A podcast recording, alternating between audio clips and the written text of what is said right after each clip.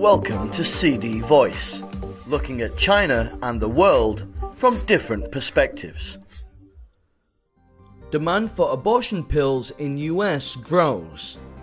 Since the US Supreme Court overturned the federal constitutional right to abortion, demand for medical abortions done with pills and without the help of a doctor has risen, an abortion pill advocacy group says.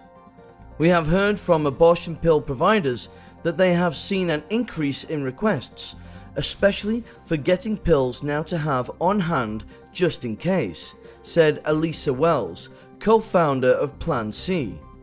We saw traffic on our website surge to 209,000 visitors on the day of the decision, up from 3,400 the day before. The court's ruling on June 24th immediately created uncertainty about how women could get access to terminations, particularly in states where trigger laws took immediate effect after the court's ruling, including Alabama, Kentucky, and Utah. Medication abortion, also known as Plan C, is an abortion done with pills that a woman can take without the help of a doctor. However, about 19 states have laws that require a clinician to be present as she takes the medication. To make the pills work, two drugs, mifepristone and misoprostol, are needed. Mifepristone works by blocking the hormone progesterone needed for a successful pregnancy. Misoprostol is taken one or two days later and empties the uterus. Misoprostol alone can be used if mifepristone is unavailable. Last year, the Food and Drug Administration removed the long standing requirement that a woman must obtain mifepristone in person. In the US, abortion pills are widely available with a prescription from a doctor or from an online pharmacy. They are safe and effective, studies show. Under federal law, the pills can then be delivered directly to where a person lives. The pills, approved by the FDA for 20 years, work to terminate a pregnancy of up to 10 weeks. They also work beyond the 10 week mark, the American College of Obstetricians and Gynecologists says. The pills are 95 to 98% effective in the first 10 weeks of pregnancy.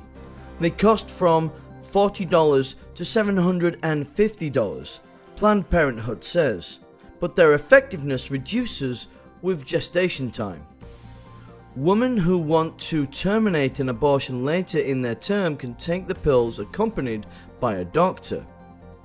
In 2020, at least 54% of all abortions were done with pills, not surgery, the research organization the Guttmacher Institute says.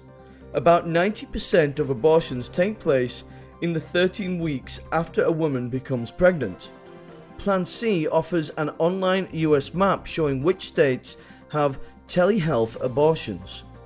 It says that women in states with restrictive abortion laws are gaining access to pills in a variety of ways, including buying from other states and getting it delivered.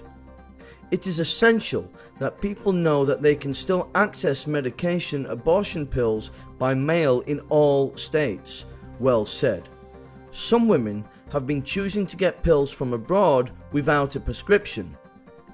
Aid Access, an international telemedicine abortion provider founded by Rebecca Gomperts, a Dutch physician, said it will continue to mail pills to women in all US states.